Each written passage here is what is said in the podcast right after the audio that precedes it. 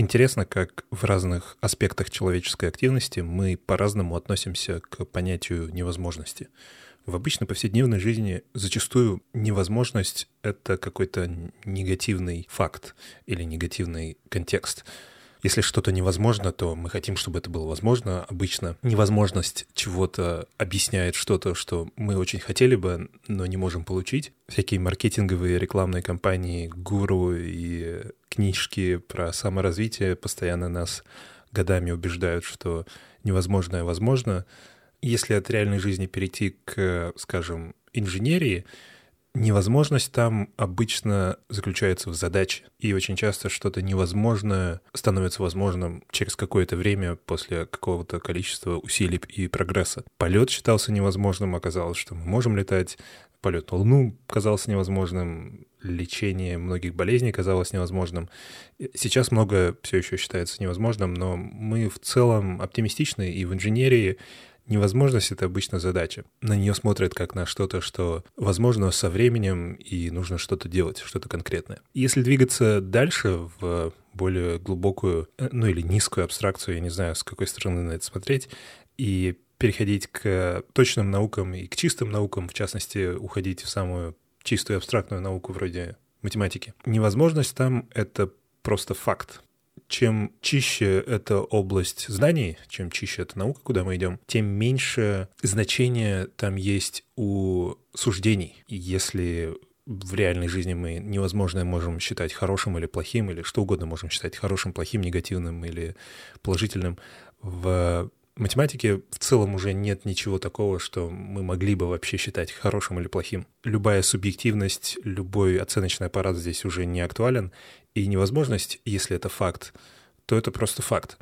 И любой факт в математике — это в целом хорошо, потому что факты — это то, на чем строятся дальнейшие суждения и открытия. Но факт должен быть доказуемым, и может быть доказанным, может быть нет, но он хотя бы должен быть доказуемым. Математикам совершенно нормально видеть, что что-то невозможно, если они могут это доказать, если это факт, который является математическим фактом. И самое ужасное для математиков — это неизвестность, непонятность, когда не совсем понятно, что перед нами. Факт, который можно доказать, или факт, который невозможно доказать. Именно поэтому многие драмы и болезненные длинные истории в математике связаны с фактами, которые еще не доказаны, и они терзают мозг всем этим людям.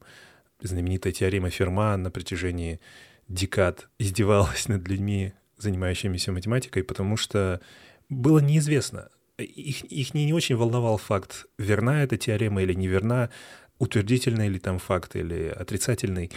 Их волновало то, что они не знают, что там именно. У всех были догадки, но математики успокаиваются только, когда у них есть полностью доказанный факт доказанный подтвержденный другими математиками, что здесь нет ошибок. Сегодня я хочу поговорить о трех невозможных штуках в информатике. Они никак между собой не связаны, они вообще, наверное, не должны находиться в каком-то одном списке, потому что они все из разных видов утверждений, разных видов невозможности.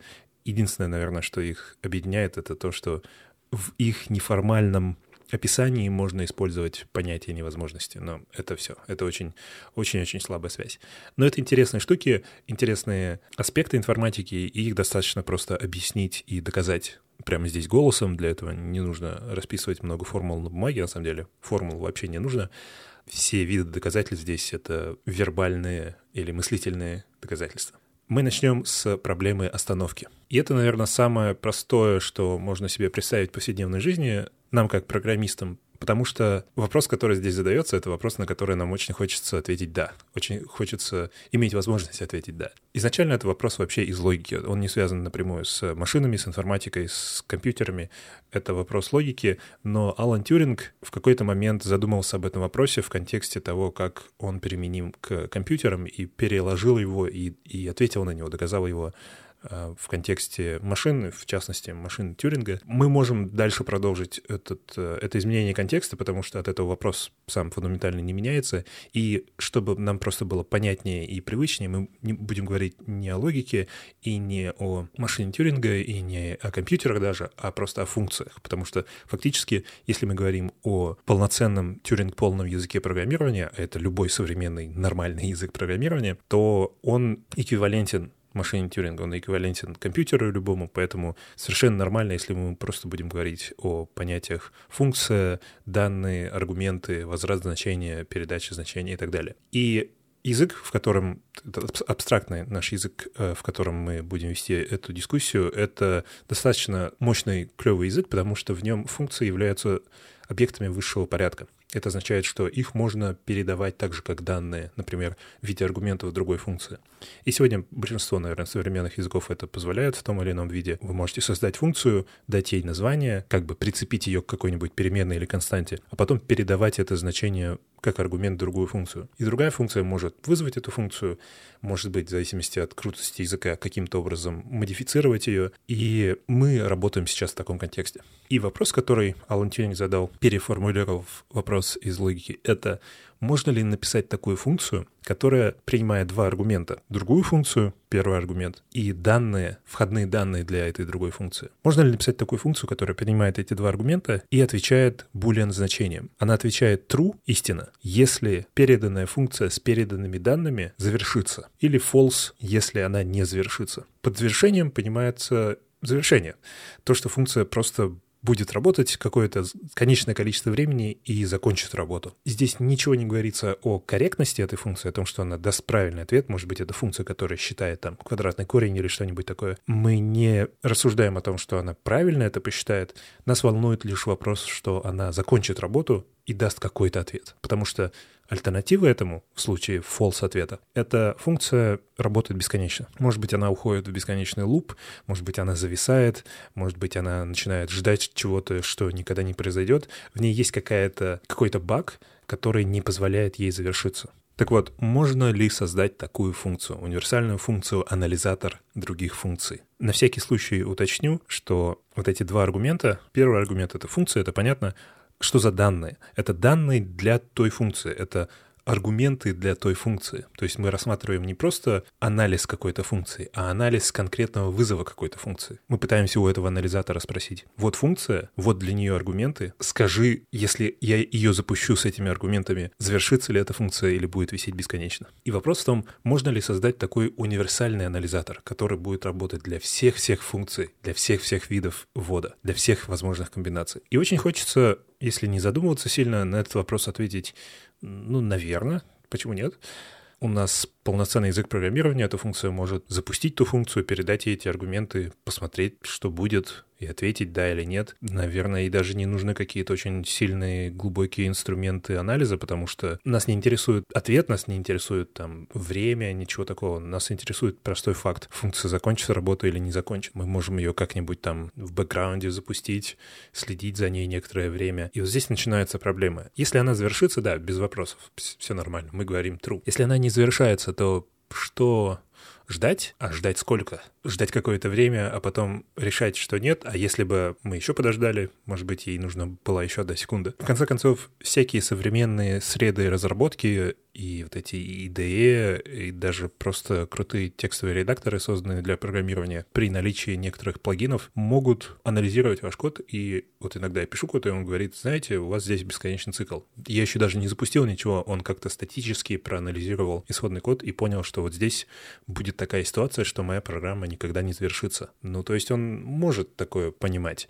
Если в нашей системе эта функция-анализатор может что угодно делать с функцией, мы ей ничего не запрещаем, она может увидеть исходный код этой функции, она может также проанализировать код и решить как-то, что она завершится или нет, она может заметить, что там находится бесконечный цикл. А иногда я пишу код, и IDE говорит, знаете, у вас здесь условия, и вот сюда код никогда не дойдет. Например, у меня есть return в условии, которое никогда не исполнится, и получается, у меня функция никогда не закончится. Он тоже это понимает. Иногда он это понимает статически, то есть реально не запуская код. Иногда он это понимает динамически, запуская код код, то есть на уровне уже не анализатора кода, а на уровне или же компилятора, или же интерпретатора, или же виртуальной машины, что-то где-то там есть много уровней, в какой-то момент кто-то что-то понимает, и очень часто ответ на этот вопрос — да, такая функция возможна. И, к сожалению, нет, ответ на этот вопрос нет. Создать такую функцию невозможно. Здесь важно понимать, что это не означает, что все, что я сказал, все эти примеры были ложью. Нет, они возможны. Возможны ситуации, которые возможно определить. И очень часто это довольно простые ситуации, вроде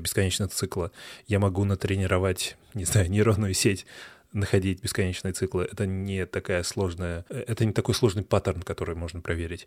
Можно заранее продумать, какие частые ошибки программисты делают, какие частые проблемы в коде могут быть, и просто вложить все эти сценарии в анализатор, и он будет искать их. Они могут быть на достаточно абстрактном уровне, они могут покрывать очень много разных вариантов, но вопрос наш заключался в том, можно ли создать универсальный анализатор, такой, который покроет вообще все возможные случаи, которые мы знаем или которые мы не знаем. И ответ на этот вопрос вопрос нет. И доказательство тому, что ответ на этот вопрос нет, довольно интересное. Доказательство звучит так. Давайте Начнем с допущения, что такой анализатор на самом деле существует. Допустим, это какая-то библиотека, которую мы импортируем в свой проект, и получаем доступ к функции, которая называется А от слова анализ. И эта функция принимает два аргумента, какую-то функцию и, скажем, массив аргументов для этой функции и отвечает true или false. Мы ее запускаем, она работает, она реально нам отвечает на все, на все программы, делает это моментально, супер. Теперь я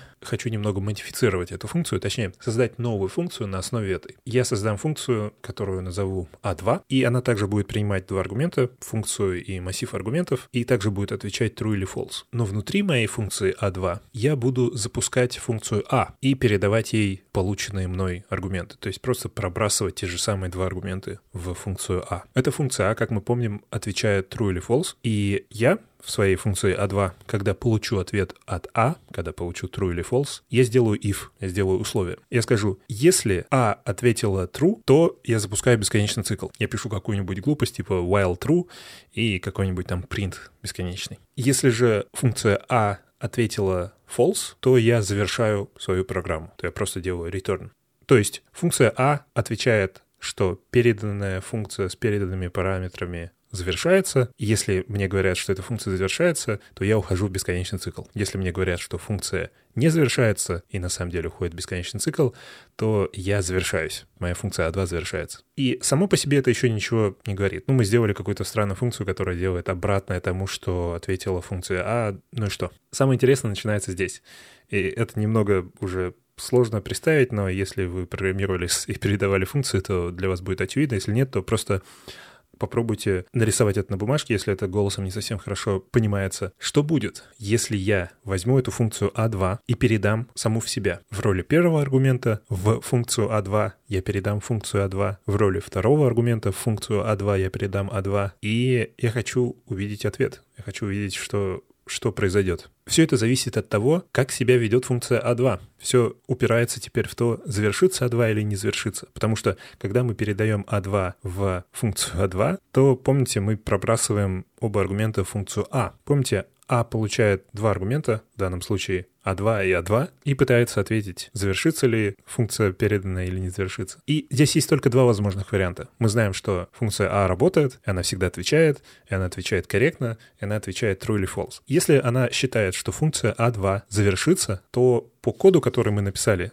с помощью этого if, функция А2 не завершится. Она уйдет в бесконечный цикл. Мы так написали. Если же А говорит, что А2 не завершится, и она отвечает false для этого, то благодаря нашему if функция А2 завершается. Перед нами парадокс. Если функция не завершается, то она завершается. Если функция завершается, то она не завершается. Функция Получается такая ситуация, что функция А2 ведет себя одновременно как одна и как другая. Это нонсенс, такое невозможно. Функция не может одновременно завершаться и не завершаться. Что-то не может быть одновременно true и false. И этот абсурд этот парадокс означает, что наше изначальное допущение не могло быть верным. Это пример доказательства от противного. И еще его называют доказательство к абсурду, потому что идея в том, что мы допускаем что-то и видим логически, как это приводит к абсурду, к ситуации, которая невозможна. И это говорит нам о том, что это изначальное допущение было неверным, его делать было нельзя, а значит, его противоположность является верным. Это значит, что если мы допустили, что существует такая функция, и это привело к абсурду, значит, такой функции существовать не может. Поэтому проблема остановки доказана, и мы не можем быть никогда уверенными, что компьютер завис навсегда или не завис. И было бы клево иметь такой анализатор в операционной системе, например, даже если не касаться программирования. Иногда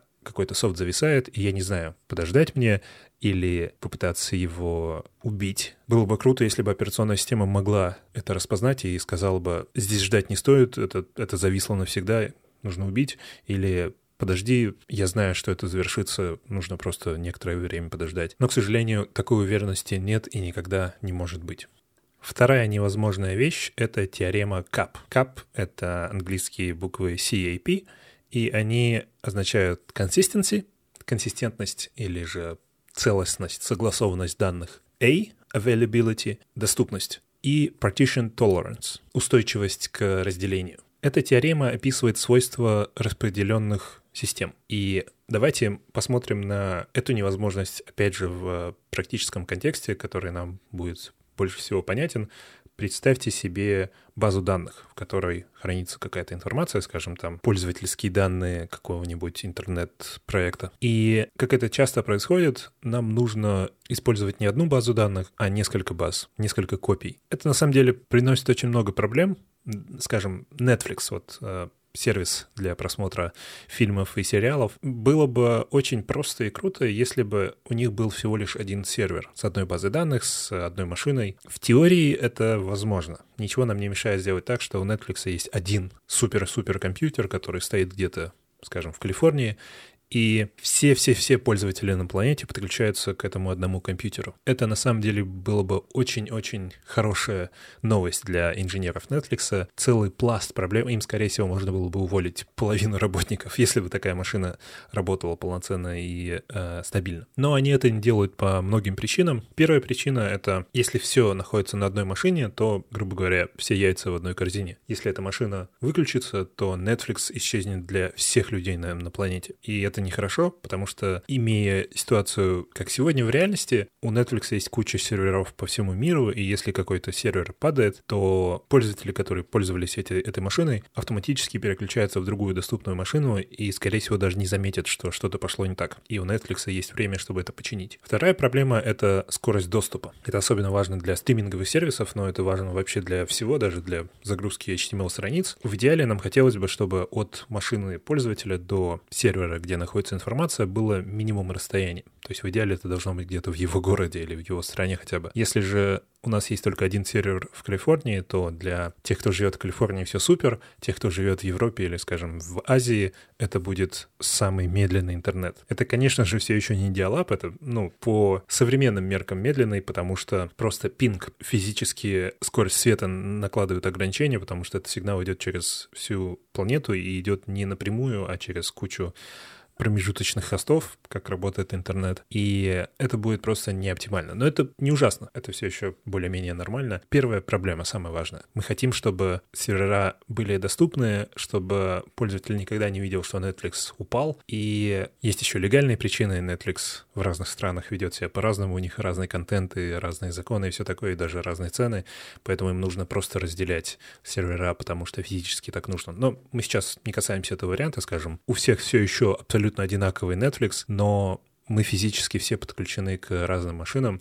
Если я нахожусь в Финляндии и кто-то находится в Калифорнии, то мы даже одновременно с помощью одного аккаунта, смотря Netflix, физически подключены к совсем разным машинам. И теорема КАП говорит о том, что мы не можем сделать, грубо говоря, идеальную систему с э, вот такими распределенными серверами. Давайте сначала рассмотрим все эти три утверждения, точнее, три свойства, и потом перейдем к тому, что, собственно, о них говорит теорема. Consistency, консистентность, согласованность данных, означает, что если у нас есть распределенная система, то все узлы этой системы в один момент времени отвечают одинаково. Их данные друг другу не противоречат. В случае Netflix это означает, что если я залогинюсь в свой аккаунт здесь, в Финляндии, и у меня есть какие-то там данные, какие-то сериалы просмотренные, какие-то в списке непросмотренных и так далее, есть что-то, какая-то информация. И если я с помощью фантастического магического портала перенесусь в Калифорнию и там залогинюсь в свой аккаунт, там должны быть точно такие же данные. Следующее свойство — availability, доступность — означает, что какой бы узел я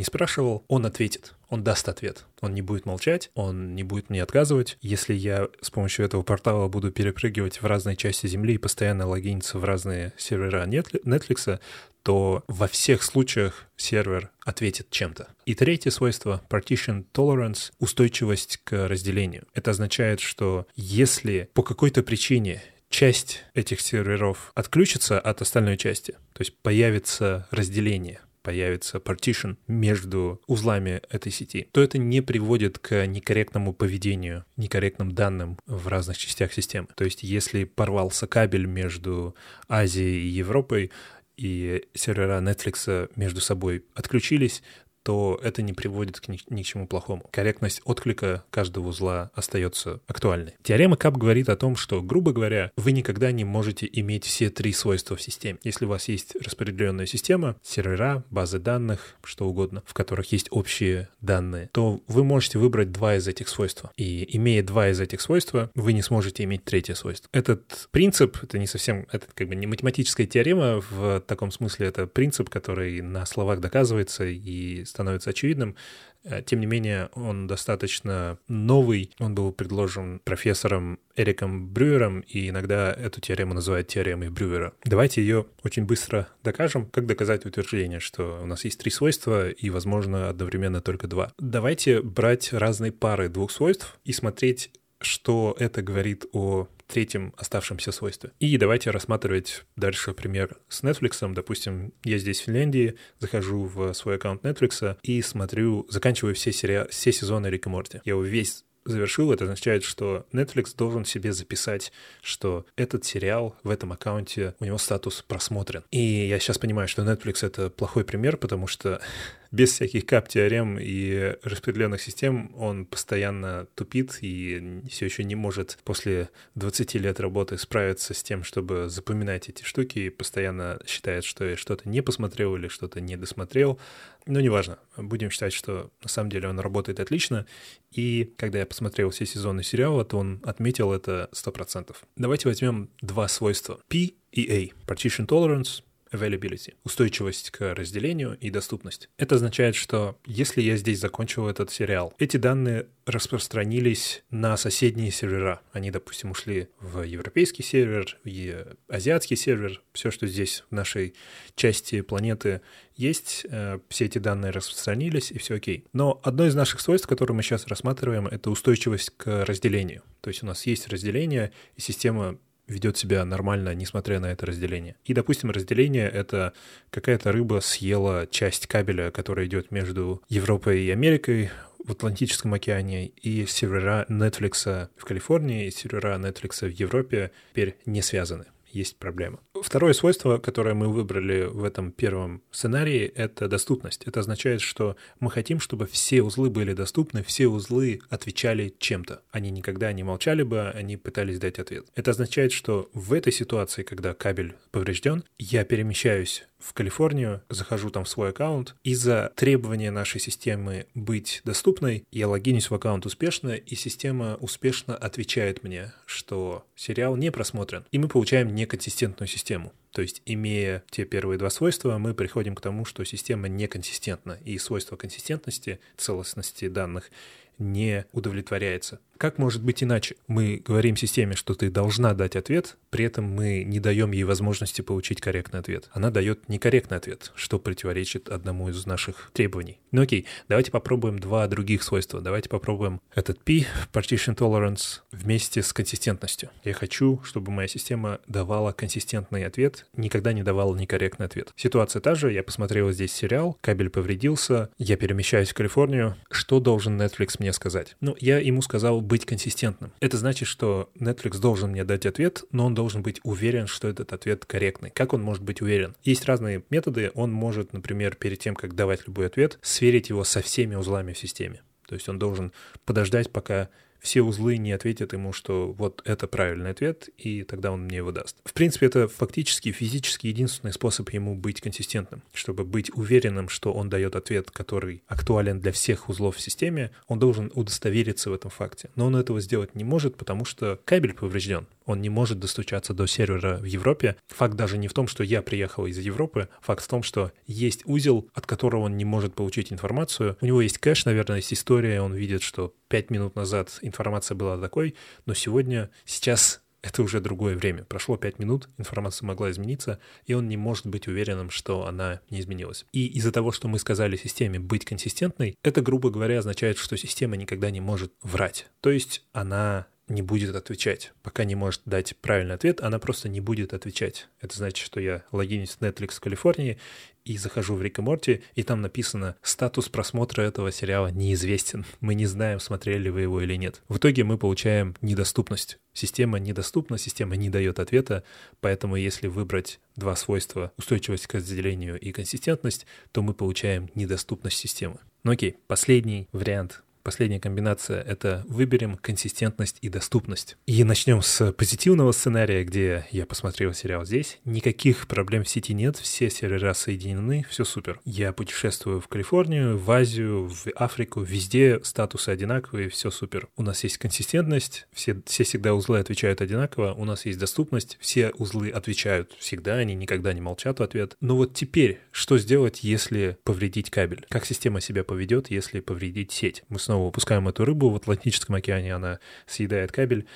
И уничтожив кабель, мы приходим к одному из первых двух сценариев. Мы не можем выбрать все три свойства в данный момент. Из-за того, что мы получили разделение сети на две изолированные части, мы в итоге получаем либо неконсистентную систему, либо недоступную систему. Вот в этом суть теоремы КАП, и может показаться, что это связано только вот с такими сложными многомиллионными проектами, которые заправляют кучу серверов, и у них есть кластеры, и вот это все.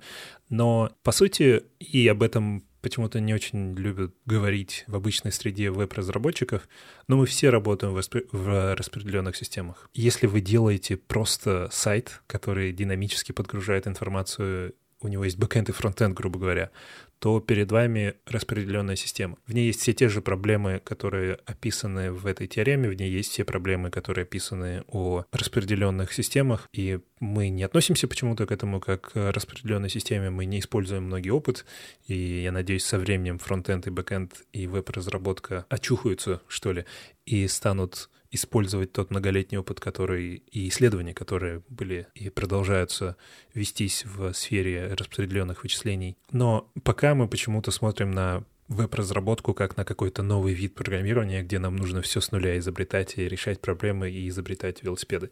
Если у нас есть бэкэнд и у нас есть фронтенд, то проблема интерфейса, проблема того, что нам нужно на сайте что-то нарисовать, и когда пользователь нажмет на кнопку, то нам нужно показать здесь изменения в интерфейсе и сделать его на сервере, а потом синхронизировать все это. Все фреймворки, все вот эти вещи, которые мы сегодня пытаемся использовать, начиная от jQuery, заканчивая React и новыми языками, и Elm, и Angular, и вот это все. Все это попытки синхронизировать систему, которая фундаментально имеет ограничения. Никакой новый фреймворк, никакой новый язык программирования, никакой, никакая новая библиотека, никакой веб-ассемблер, ничто никогда не решит, не решит ту проблему, что мы не сможем иметь абсолютно идеальную синхронизированную систему. Никогда не будет сайта, который работает идеально, в котором никогда не будет неконсистентности и ошибок. Сеть фундаментально не идеальна. Сеть фундаментально может ломаться, и единственный случай, когда у вас будет идеальный сайт, это когда фронтенд и бэкенд находятся на одной машине. Поэтому, когда вы разрабатываете сайты на локальной машине,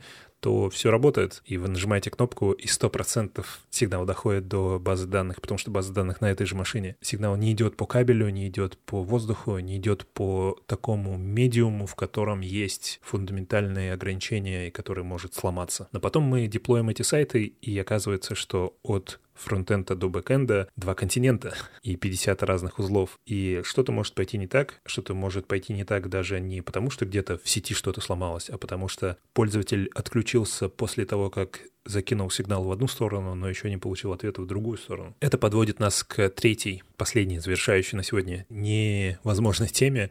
Это проблема двух генералов. Это самое абстрактное, но оно также связано с э, сетями и соединенными системами. Проблема двух генералов или задача двух генералов — это мыслительный эксперимент, который иллюстрирует проблему синхронизации состояния двух систем, когда они соединены по каналу связи вроде интернета. Ненадежный канал, в котором что-то может пойти не так. Эта задача также иногда называется задача двух армий. Представьте себе ситуацию. Два генерала ведут две армии. Они находятся на противоположных концах долины, на двух холмах. А в долине находится замок. И их задача — это захватить этот замок. Это очень хорошо укрепленный замок, который невозможно будет захватить по-быстрому одной армии. Единственный способ, единственный шанс, который есть у этих генералов, это синхронизировать атаки, атаковать одновременно, атаковать двумя армиями, и только тогда они смогут захватить замок. Если же одна армия с одним генералом попытаются захватить замок, то они, скорее всего, погибнут все. Ставки высоки. Скажем, у нас какое-то средневековье, у нас нет телефонов, интернета, они находятся на разных частях этой долины, между ними нет прямой связи,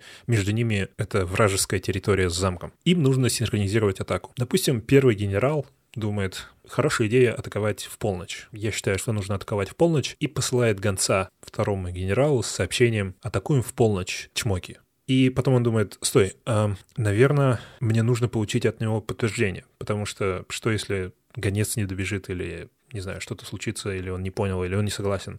Я хочу, чтобы этот гонец вернулся с подтверждением от того генерала, что он говорит, что он согласен, тогда, тогда все, все будет нормально. Он дает такие указания гонцу, гонец убегает, прибегает к второму генералу, второй генерал читает сообщение говорит, да, пожалуй, я согласен, нужно атаковать в полночь, пишет ответ, я согласен, атакуем в полночь, люблю тебя, посылает гонца обратно и думает, М, ну, допустим, он получит мое подтверждение, и мы атакуем в полночь. Но что, если он не получит мое подтверждение? Что, если с гонцом что-то случится на обратном пути, а я буду думать, что он его получил, и буду атаковать, и буду атаковать один, и мы все погибнем? Мне нужно подтверждение. Я не готов рисковать. И он дает гонцу указание получить подтверждение получения его подтверждения вы чувствуете, куда я клоню, это может продолжаться до бесконечности. Каждый раз, отправив сообщение, каждый из генералов хочет получить подтверждение. Чтобы получить подтверждение, нужно отправить еще одно сообщение, которое поднимает ту же самую проблему. И мы говорим об абстрактной ситуации, о, о двух системах, которые обмениваются сообщениями.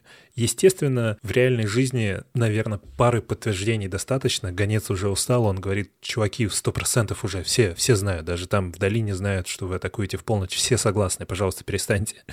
Но фактически, если нам нужно оценить это численно, то ни в какой ситуации, ни при каком количестве сообщений мы не сможем быть уверенными на 100%, что две системы синхронизированы. И во всех этих случаях, как и в теореме КАП, и в теореме и проблеме двух генералов, и даже в проблеме остановки, мы смотрим на финальный, на как бы на границу того, что возможно. Мы знаем, что вот, вот это дальше этого невозможно. И это полезная, полезный знак в науке, когда у нас есть какое-то утверждение, пусть оно говорит о том, что что-то невозможно, это на самом деле хороший знак, потому что он говорит, что вот в эту сторону, двигаясь этим путем, здесь конец, дальше идти не стоит, не нужно тратить энергию. Это не означает, что какие-то проблемы в этом контексте невозможно решить никогда. Возможно, здесь есть другие проблемы, которые можно решить другими способами, но мы точно знаем, что конкретно вот этот путь в этой точке закрыт, и из-за того, что по большей части мы еще ничего не знаем, ни о свойствах Вселенной, ни о свойствах данных, ни о свойствах ничего, перед нами огромная неизвестность. И чем больше мы узнаем, тем больше мы знаем, что мы чего-то не понимаем. Такие утверждения о том, что что-то невозможно, дают какую-то стабильность, что ли, они дают форму этому неизвестному. Они говорят, что мы не знаем, что здесь, но вот здесь, в этом месте есть стенка. И это дает какое-то успокоение, что ли. Во всех случаях, во всех этих теоремах и во всех этих невозможностях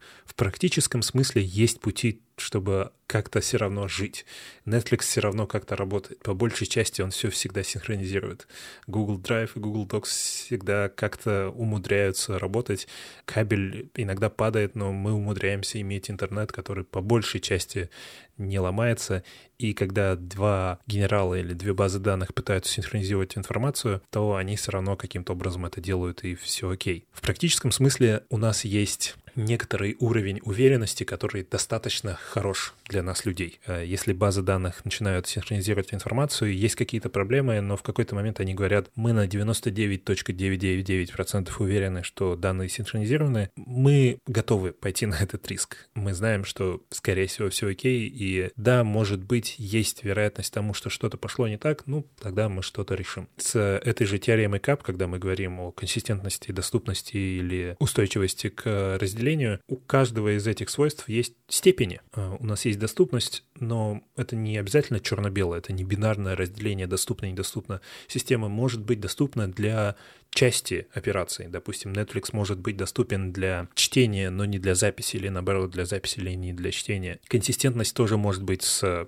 сносками, со звездочками. Нам система может отвечать в случае наличия каких-то проблем, что я даю этот ответ, я хочу быть доступной и консистентной, но я не совсем уверена, поэтому вот здесь вот есть звездочка, вот, вот к этому утверждению есть сноска. Я не на 100% уверен, что вы посмотрели этот сериал, но я буду считать, что вы его посмотрели, и вам буду его так показывать, но как бы не ставьте свои деньги на это. Все эти невозможности, наверное, в первую очередь невозможность проблемы остановки, невозможность решения проблемы остановки показывает интересное свойство, интересную ценность, которую информатика вносит обратно в математику. Информатику стоит считать продолжением математики, частью математики, и в чистой математике обычно практически никогда нет понятия времени, нет понятия процесса, происходящего во времени. В математике утверждения обычно не имеют связи со временем и не опираются на него. Всякие доказательства очень часто это просто факты. Это просто вот это есть это, это есть это.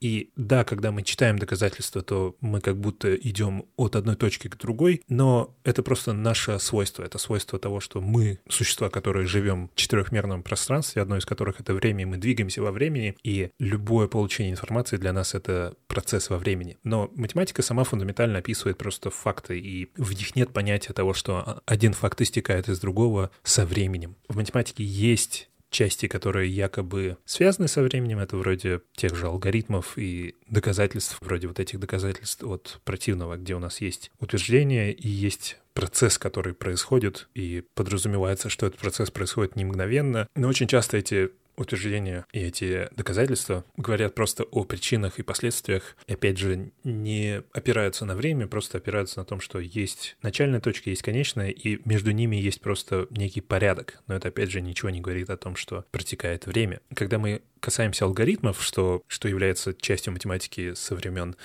средних веков э, Аль-Хорезми, персидский математик из эпохи, золотой эпохи ислама, то есть это вообще больше тысячи лет назад. От его имени, собственно, и появилось понятие алгоритм, а его имя означает, что он жил в го- городе Хорезм. Аль-Хорезми — это из Хорезма или Хорезмский, город, который ныне находится в Узбекистане. То есть больше тысячи лет назад в математике были понятия алгоритмов в том плане, что это такой порядок действий. Но еще задолго до этого, когда греческие математики рассуждали о формах и доказательствах и тригонометрии, они также относились к некоторым доказательствам как к алгоритмам. Или же вот это решето эратосфена, алгоритм, с помощью которого можно находить простые числа. Так или иначе, все эти штуки, ну, как бы вроде время, но не в том плане, в котором математики относятся к числам, например. То есть это время — это не объект исследования математики, а просто ну, что-то, что на фоне существует, что-то, что неявно исходит из описанных процессов. Но информатика как будто бы фокусируется изначально на времени. Она строит системы изначально в, той, в том контексте, в котором без времени невозможно. Та же машина Тьюринга — это хоть и мысленный эксперимент, но это вполне себе физическая машина. В том плане, что ее можно сделать, ее сделали,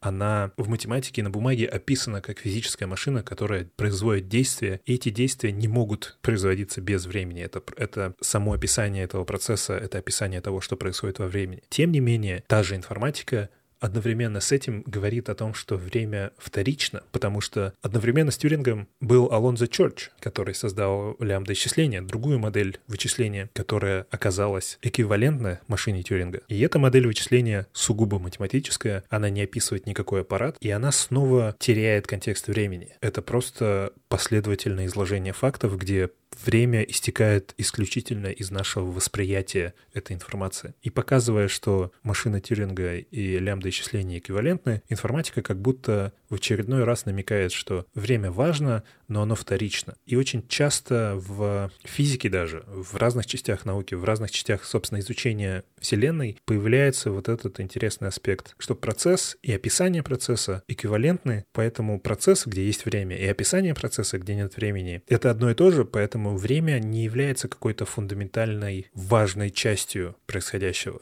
Время — это просто аспект одной из точек зрения на происходящее. Почти все законы физики, почти все, что описывает реальный мир во Вселенной, не привязано ко времени. Если бы время двигалось в обратную сторону или вообще не двигалось, то большая часть законов физики не имела бы никаких противоречий и как бы не появлялось бы никаких проблем, за исключением некоторых частей, э, в особенности связанных с энтропией. Здесь у меня нет какого-то хорошего завершения, я просто начал думать об этом, и это интересный факт. Интересный факт, что информатика вносит понятие времени и доказывает потом, показывает его незначительность, что ли, вторичность, и о том, как вообще в науке, в математике, в физике и в целом в попытках понять происходящее мы постоянно видим, что процесс и его описание эквивалентны. В программировании мы это можем часто видеть в том плане, что функцию всегда можно заменить на данные. Любую функцию можно заменить на таблицу. Таким образом мы можем из чего-то динамического вроде процесса сделать что-то статическое вроде просто информации, и у нас ничего не изменится. И это,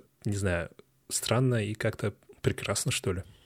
Этот выпуск и этот подкаст возможны благодаря патронам, которые поддерживают подкаст на patreon.com freetonic. Спасибо вам за поддержку. С момента последнего объявления у нас очень много патронов. Это Андрей Самоки... Так, как обычно, напоминаю, я не умею читать имена и фамилии, и я все их сто процентов прочитаю неправильно, не обижайтесь. Новые патроны — это Андрей Самокиш, Ирина Фомина, Ихор Пересунко, Влад... Владимир Коваленко, Артем Кузнецов, Виктор Пасынок, Юрий Коваленко, Назим Жумадилова, Атантидж, Атлантидж, Александр Тачин, Михаил Кей, Владимир Мацола, Деми, Мотемере, Кумар Дастан, Никита Ложников, Дмитрий Алексеенков, Иван Смирнов, Плутон — ты не планета. Михаил Николай Морозов, Иван Немыченко, Сергей К., Иван Горбунов, Ян Литовка, Эндрю, Наиль Хафизов и Дмитрий Королев.